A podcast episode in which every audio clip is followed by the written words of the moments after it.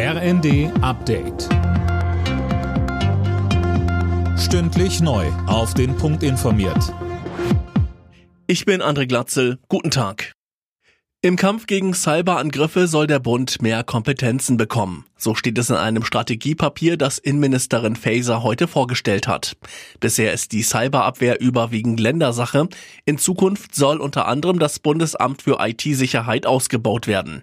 Dazu sagte Faeser, es reicht nicht, dass das Bundesamt für Sicherheit in der Informationstechnik den Ländern Amtshilfe leistet. Bund und Länder müssen die Cybergefahren koordiniert entgegentreten. Wir werden deshalb eine Grundgesetzänderung vorschlagen, um das BSI zu einer Zentralstelle im Bund-Länder-Verhältnis auszubauen.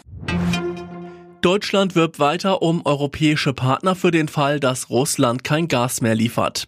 Bundeswirtschaftsminister Habeck hat jetzt nicht nur mit Tschechien, sondern auch mit Österreich eine Absichtserklärung unterschrieben. Heißt konkret, sollte kein russisches Gas mehr kommen, wolle man sich gegenseitig helfen. Gerade in diesen Zeiten ist die europäische Zusammenarbeit von größter Bedeutung, sagte Habeck.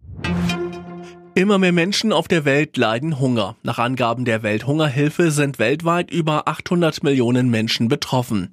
Und das ist der Stand für 2021. Durch den Ukraine-Krieg hat sich die Lage noch weiter verschlimmert.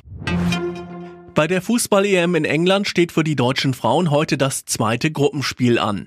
Nach dem 4 zu 0 Auftaktsieg gegen Dänemark geht's gegen Spanien. Verteidigerin Marina Hegering. Die werden uns anders fordern, definitiv. Da müssen wir ein sehr, sehr gutes Pressing spielen. Wir müssen sehr, sehr kompakt bleiben, weil sie ja mit ihrem Kurzpassspiel da auch sehr gerne sich durch die Reihen spielen. Und deswegen ähm, haben wir da auch schon ganz gut dran gearbeitet und ja, werden unser Bestmögliches dann geben. Anstoß in London ist 21 Uhr. Alle Nachrichten auf rnd.de